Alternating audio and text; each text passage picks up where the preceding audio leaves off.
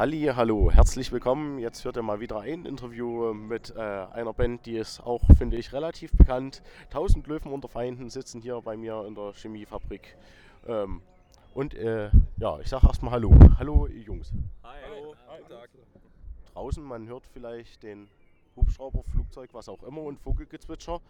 Ähm, äh, Habe ich das richtig verstanden? Seid ihr jetzt auf Tour oder macht ihr jetzt nur am Wochenende Gigs oder wie? Jetzt hätte ich fast gesagt, kommerziell erfolgreich seid ihr. Also äh, ist das dann jeder Wochentag oder seid ihr halt jetzt wie hier mit dem Sprinter noch unterwegs und habt noch ein normales Leben, normale Arbeit und äh, kickt dann immer am Wochenende ein bisschen rum quasi? Ja, also wir haben alle normale Jobs. Ja? Wir haben alle normale Jobs, arbeiten ganz normal und sowas. Und äh, jetzt dieses Wochenende sind wir tatsächlich auch nur dieses Wochenende unterwegs. Also gestern haben wir gespielt, heute, also ein kleiner Weekender. Ähm, aber klar, ab und zu gehen wir halt auch ganz normal auf Tour. Also etwas längeren Zeitraum. Jetzt dieses Jahr vermutlich im September ist was geplant, also da planen wir was. Aber äh, ansonsten sind wir jetzt auch gerade dieses Jahr nicht so viel unterwegs, weil wir auch noch gerade uns um ein Album kümmern müssen und äh, äh, gerade eine Split-CD, äh, Split 7 Inch aufgenommen haben. Äh, ja, also deswegen jetzt in diesem Fall nur dieses Wochenende. Aber ihr macht das schon hauptberuflich Musik oder also bei gewissen Bands ist das ja eindeutiger und äh, ich weiß nicht, wie das bei Bands ist, die zwar, ich sag mal, bekannt sind, aber noch nicht so bekannt, dass man quasi dann hauptberuflich Profimusiker ist und dann auch voll im Business und im Musikbusiness und alles drin, mit allem, was dazugehört. Keiner von uns macht das hauptberuflich, also wir haben alle Jobs nebenbei und also davon leben können wir lange nicht. Ja. Okay. Wäre das mal so ein Traum oder ist das eher für euch wichtig, die Musik und die Texte zu transportieren oder schließt sich das miteinander nicht aus, auch wenn man sich quasi auch als Künstler im Kapitalismus immer selbst vermarkten muss? Ja, es ist halt bei uns so, dass wir aus der, dieser Subkultur halt in der Subkultur groß geworden sind und halt als Jugendliche irgendwie schon die ersten Bands gegründet haben und eigentlich ist es eher so ein ja, daran festhalten und das trotzdem weiter weiterzumachen, so eben die Gedanken weiterzutragen und vielleicht auch ja an die Jungs und Mädels, die jetzt 15 sind, irgendwie die dieses Gedankengut, was wir früher irgendwie vermittelt bekommen haben von den Bands, jetzt weiterzugeben. Und ähm, ja, man ist da immer so ein bisschen in der Gratwanderung, äh, gerade als Hardcore-Band, weil weil du dich ja eben nicht vermarkten möchtest in dem Sinne, ne? weil du dann irgendwie auch gegen deine Ideale so ein bisschen ähm, verstößt. Also du kommst du extra ganz schnell an.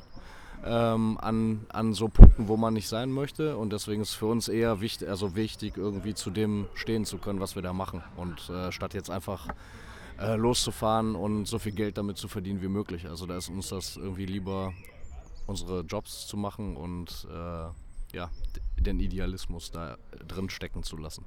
Ja, weil jeder muss ja im Kapitalismus von was leben und Geld braucht man immer zum Leben. Und äh, ob man seine Arbeitskraft äh, hier im Wirtschaftssystem verkauft oder die kreative Leistung oder wie man das nennen will, immer muss man was verkaufen. ja, genau. Ich meine, wenn du von deiner Musik lebst, dann ist halt die, also ist halt deine Band dein Job. So, da kommt ein ganz neuer Faktor nochmal da rein, dadurch, dass du dann wirtschaftlich davon abhängig bist und deswegen ist man dann unter Umständen auch nicht mehr so unbedingt äh, ja, so unabhängig, wie man eigentlich als Künstler sein möchte. Ja? Und da kommt also nochmal ein ganz anderer Aspekt da rein.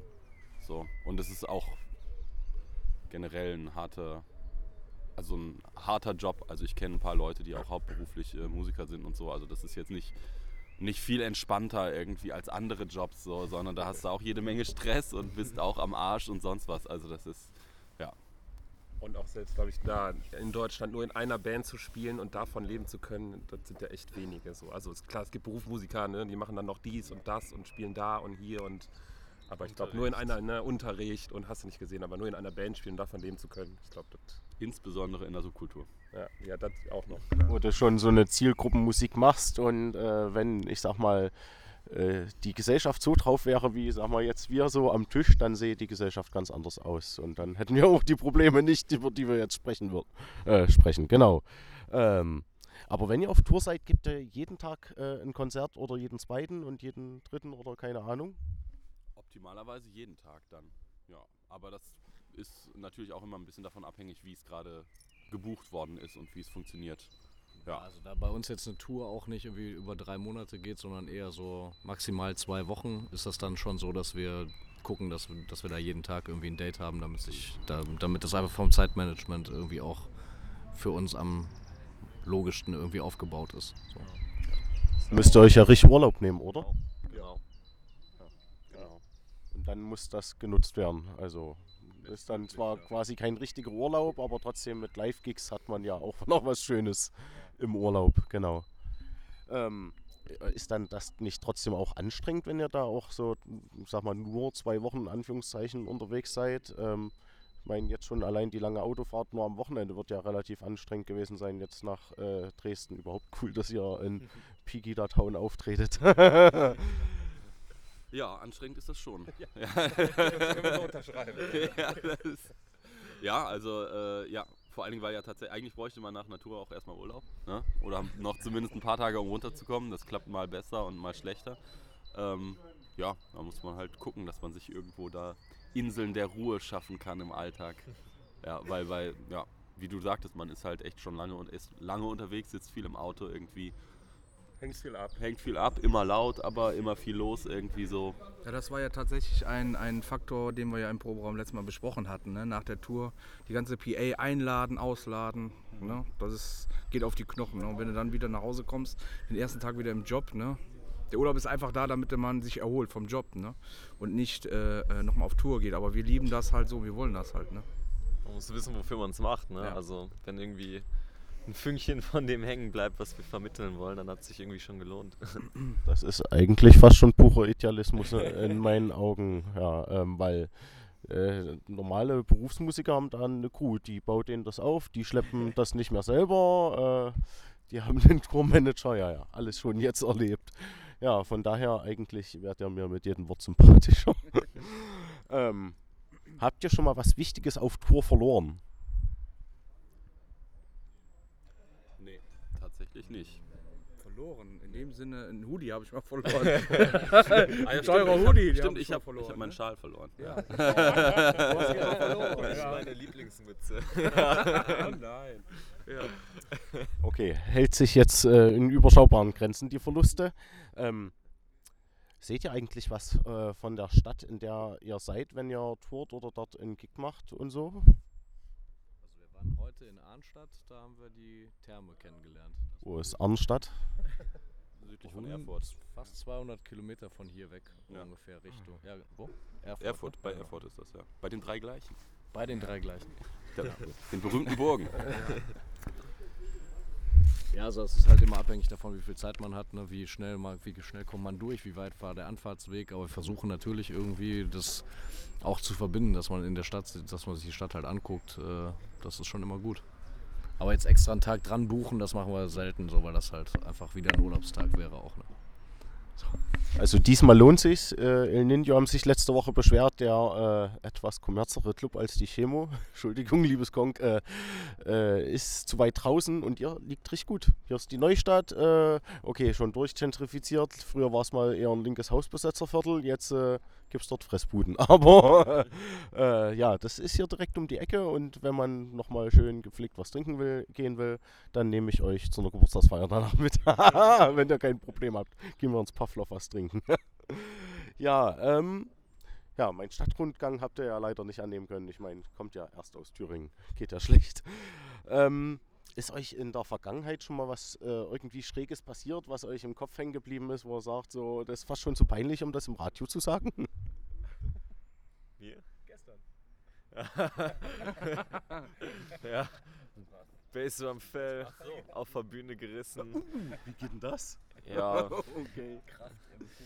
ähm, ja, das Backline Drumset war wohl schon ähm, etwas beschädigt von den vorherigen Bands. Gab wohl schon einen kleinen Riss, der nicht weiter aufgefallen ist und während des ersten Liedes steckte dann der Beater im Fell und Der Schlägel im Fell versenkt. der Schlägel im Fell, ja, und kam nicht mehr zurück. Das ich ich habe gestern das halbe Set mit einer total verstimmten Gitarre gespielt.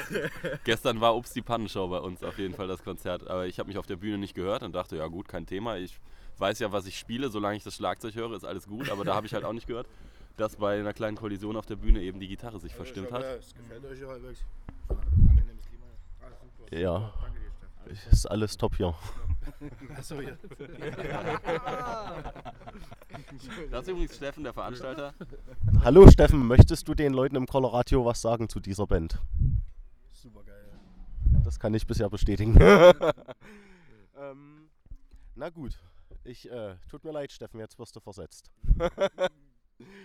so, ähm, tun äh, Rockstars nur so, als würden sie viel saufen und Drogen nehmen oder ist das nur eine Attitüde? Weil ich nehme an, mit dem Bier hier, ihr seid nicht eine Straight Edge Band.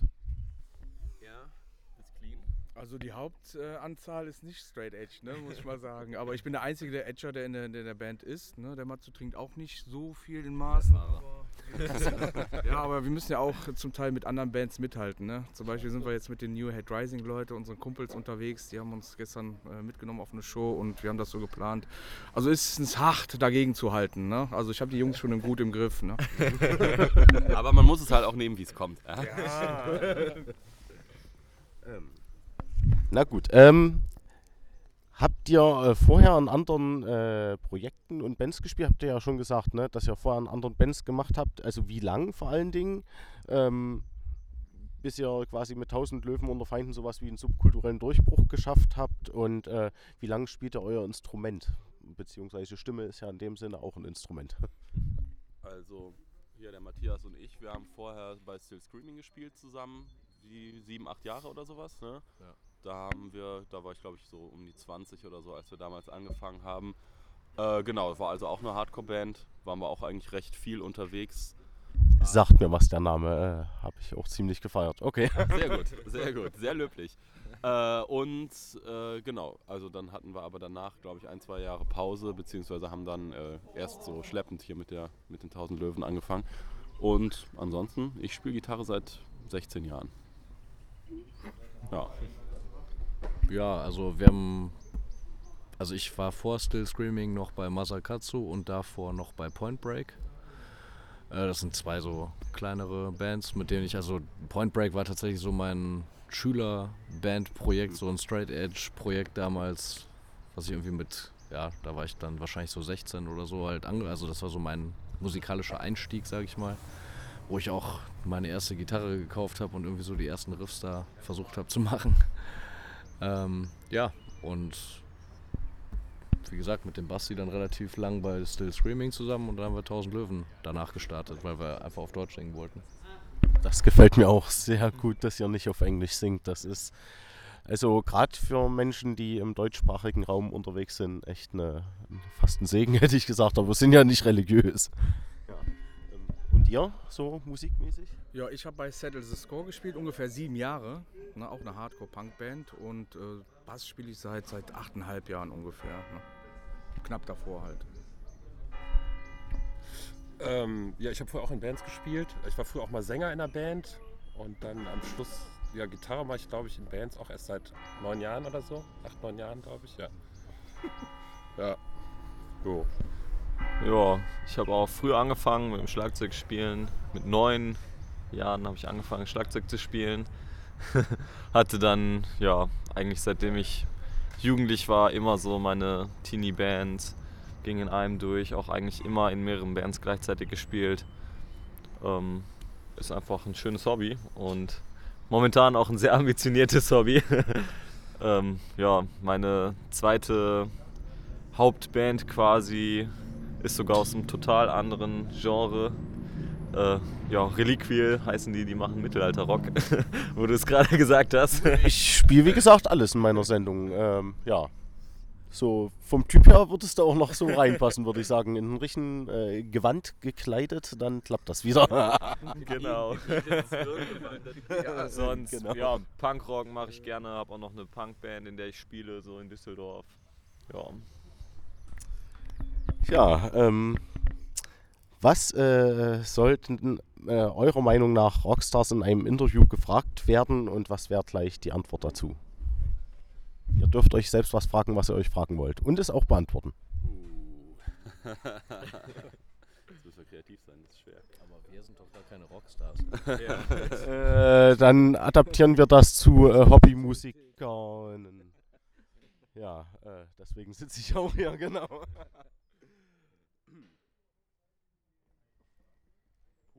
So. Okay, ja. euch fällt keine Frage ein, die ihr euch selbst stellen wollt. Wie oft? Was sind denn so, genau, was, was sind denn so eure Pläne für die Zukunft? Und ja, äh, das, ich glaube, das ist eher eine Frage für weiter unten, die ihr euch ausdenken sollt. Nein, äh, positive Fragen, nicht nur Selbstvermarktung. Außer ihr findet Selbstvermarktung positiv. Nee, also das war. Äh,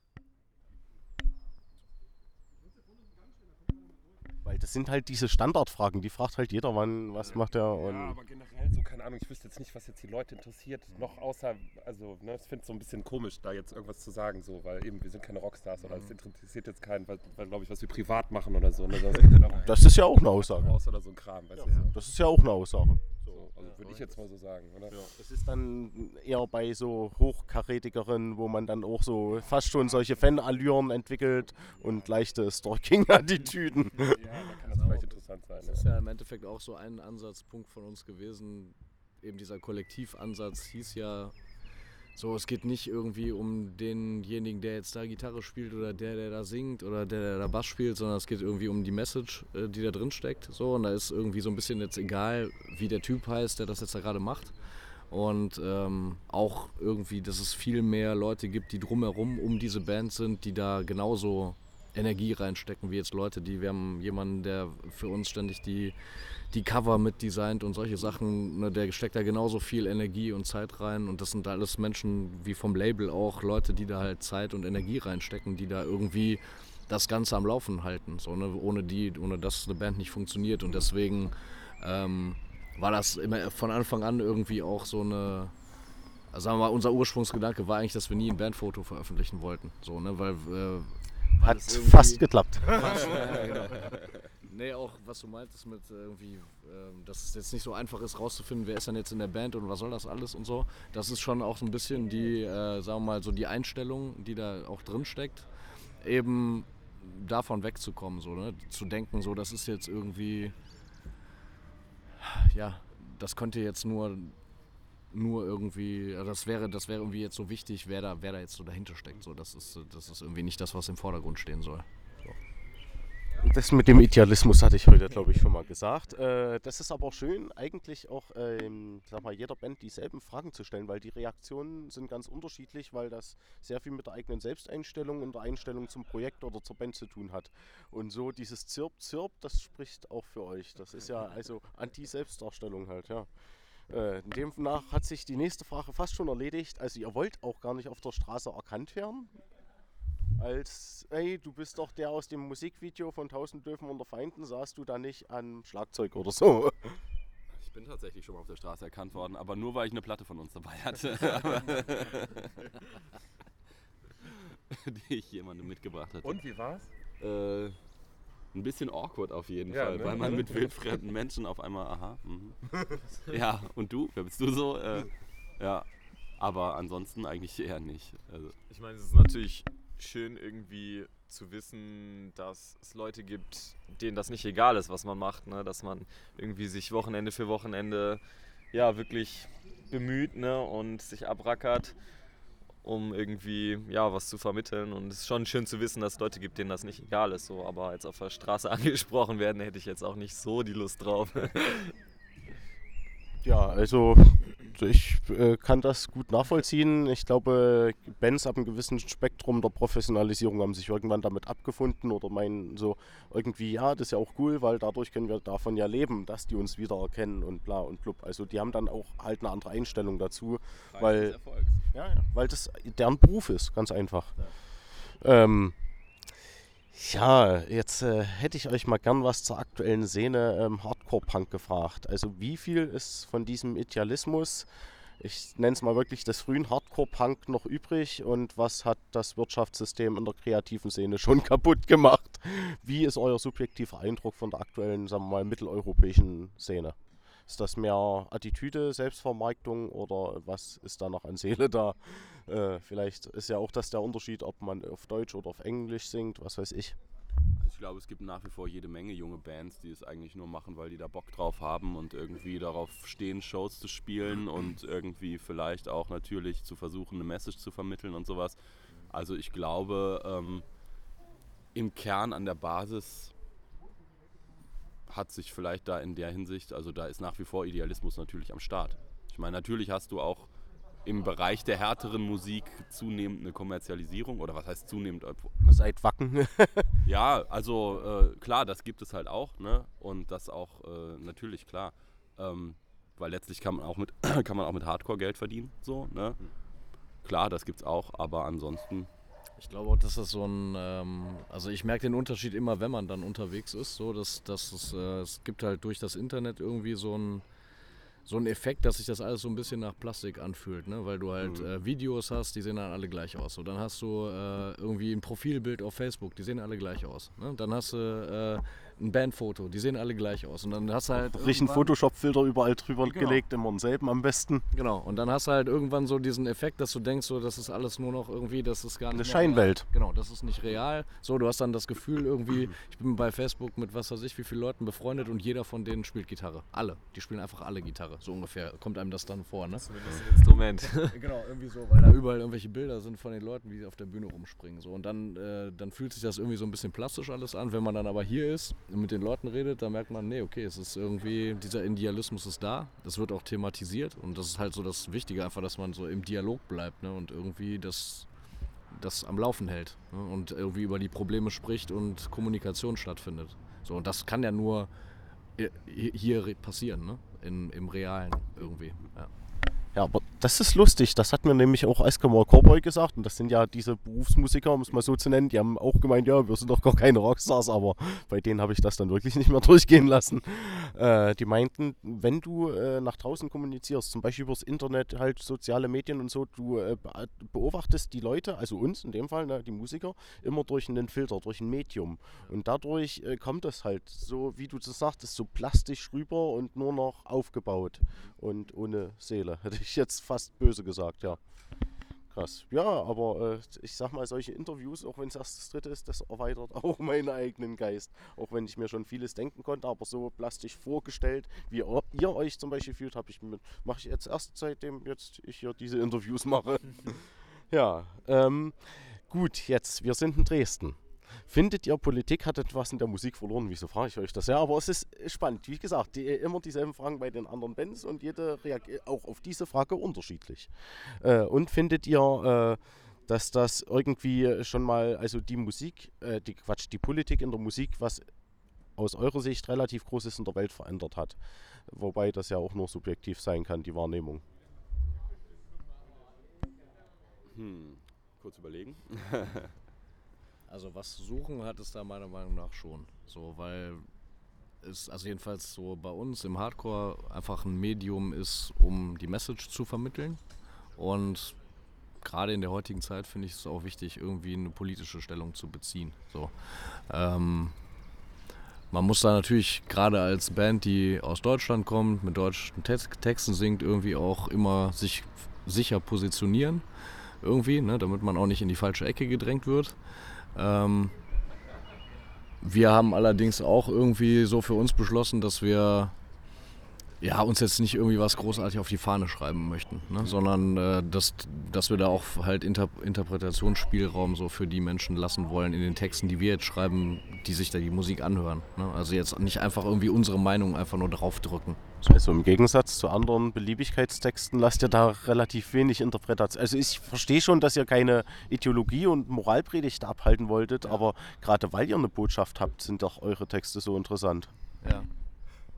Ja, aber sie sind ja trotzdem, kannst du ja das mit deinem, kann ja jeder, der das hört, also hoffe ich jedenfalls, dass das so passiert, dass man das mit seinem eigenen Leben in Verbindung bringen kann, ohne zu sagen, was der da sagt. Äh, der, also, dass man einfach nur sagen könnte, okay, ich bin dieser Meinung oder ich bin dieser Meinung nicht. Dass es so nicht ist, sondern dass man eher irgendwie sich den Text anhört und dann überlegt, okay, wie könnte das jetzt in meinem Leben, in meiner Lebenswelt irgendwie greifen oder nicht greifen. So. Das ist, glaube ich, schon ein Unterschied. Äh, ja, ich äh, verstehe schon. Also man kann dann auch so, so sehr, sag mal, ideologische Texte machen. Äh, man kann aber auch versuchen, die Leute zum Nachdenken anzuregen und dann die Verbindung zu sich selbst zu suchen. Ja, weil das halt einfach, also ich merke das ja jetzt auch, wenn wir, sagen wir mal, von Düsseldorf hier nach Arnstadt oder nach Dresden fahren, dass ja auch die Lebenswelten der Menschen anders sind. So, das heißt, wenn ich aus in Düsseldorf sitze und einen Text schreibe, dann kann das sein, dass du hier in Dresden sitzt und eigentlich das gleiche denkst wie ich, aber deine Welt hier ganz anders ist Und wenn ich jetzt einfach meine Welt beschreibe, dann kannst du viel weniger damit anfangen, als wenn ich einfach ein bisschen in so eine Metaebene gehe und du mit den Dingen hier auch arbeiten kannst. Ne? Ja, das stimmt. Also diese Metaebene und trotzdem noch eine Botschaft, das spürt man auch bei euren Texten so. Jeder kann irgendwie was damit anfangen, solange man noch irgendwie fähig ist zu denken. äh, ja, weiß nicht, wie ich das gerade besser ausdrücken soll. Ähm, jetzt so eine kleine Abschlussfrage. Ähm, vielleicht ist das auch bei euch an der falschen Stelle, weiß ja nicht, wie oft ihr schon interviewt wurdet. Äh, äh, zumindest ein paar Mal nehme ich schon mal an. Äh, welche Frage könnt ihr in Interviews nicht mehr hören und warum? ja, wieder was Kreatives. Das ist lustig, das hatten wir gestern nämlich auch, die gleiche Frage. Oh, scheiße. Okay, also mit dieser, ist, ey, ist ja aber auch eine. Wenn ihr euch, äh, ja, nö, das ist ja auch in Ordnung. Gut.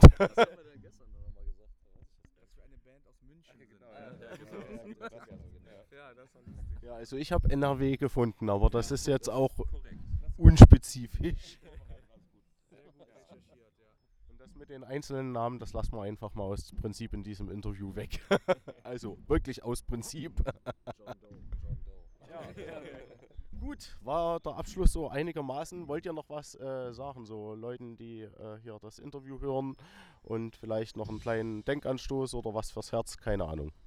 Vielleicht unser nächstes Split, unser nächstes Release, ne? Das mit, machen wir mit einer amerikanischen Band, Last Light, mit denen sind wir befreundet, sind auch Musiker bei, die auch schon lange dabei sind, auch in ja, Hardcore-Bands gespielt haben, die uns äh, viel bedeutet haben damals. Ne? Und äh, die kommt als nächstes auf Let It Burn raus. Ne? Gut, dann danke ich fürs Interview.